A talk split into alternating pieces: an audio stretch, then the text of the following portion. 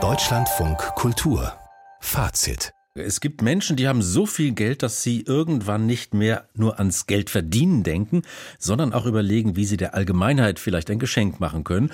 Und da ist es dann naheliegend, etwas Bleibendes zu verschenken. Ein Haus zum Beispiel, ein Monument oder eine Schule. Damit kann man sich verewigen. Das Gebäude zeugt viele Jahre und Jahrzehnte von der vermeintlichen Großzügigkeit des Spenders.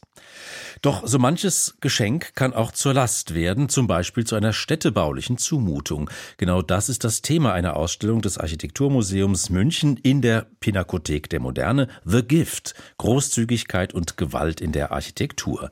Tobias Krone berichtet. Schon der wuchtige Untertitel dieser Ausstellung Großzügigkeit und Gewalt verspricht Architekturangebote, die man offenbar nicht ablehnen kann und die man irgendwann bereuen könnte, gestiftet von Diktatoren oder Muslimbrüdern.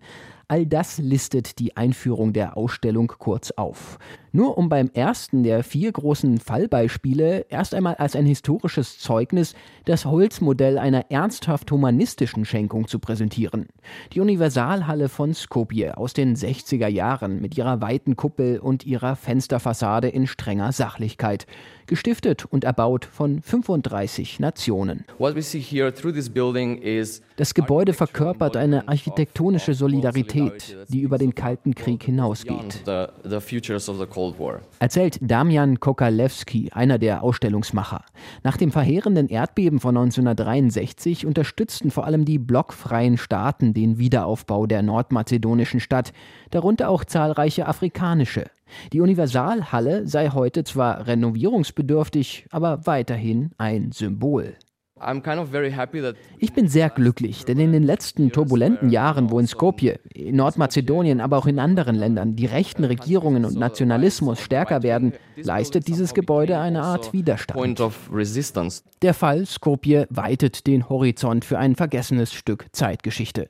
Doch was ist mit der Gegenwart? Gibt es in dieser Region nicht gerade eine Menge sehr fragwürdiger neokolonialer Gaben, wenn sich etwa Montenegro oder Serbien mit dem Bau von Autobahnen oder Zugstrecken in chinesische Milliardenkredite verstricken? Dieser gegenwärtig sehr greifbaren globalen Gewalt ist diese Ausstellung leider nicht gewachsen.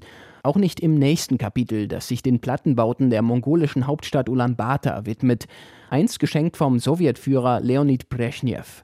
Der Ausstellungsraum ist durchaus ein Hingucker, eine Art Wohnzimmer mit dickem Teppich. Hier erzählt die mongolische Wissenschaftlerin Temulen Ongbot die Geschichte ihrer Familie.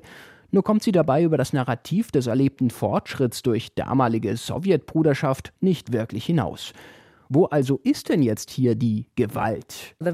Die Gewalt ist subtil, aber sie ist da. Korkor Ebeheaki, Wissenschaftlerin aus Kumasi, der zweitgrößten Stadt Ghanas, beschäftigte sich mit dem Land, auf dem ihre Universität steht. Ein Quadratkilometer großer grüner Park in der zersiedelten Metropole, dessen eingezäunte Größe man bei einem Drohnenflug auf der Leinwand erleben kann.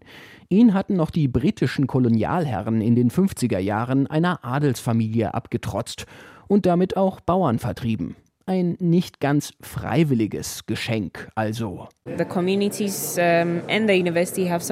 Es gibt weiterhin Konflikte zwischen den Anwohnern und der Universität, aber die Haltung ist, ich komme die nächsten paar Jahre schon durch. Jeder kommt irgendwie klar, auch wenn er nicht glücklich mit der Situation ist. In mehreren Videointerviews erzählen die Beteiligten, wie sie sich durchschlagen. Eine Marktfrau, die an Studierende ihre Waren verkauft, ein Bauer, der im Park des Campus irgendwie geduldet wird ein Bürgermeister, der sich von der Uni bessere Trinkwasserversorgung für sein Viertel erhofft. Es lässt sich hier sehr viel von der Komplexität afrikanischer Stadtplanung erfahren. Auch sehenswert das nächste Beispiel aus den USA.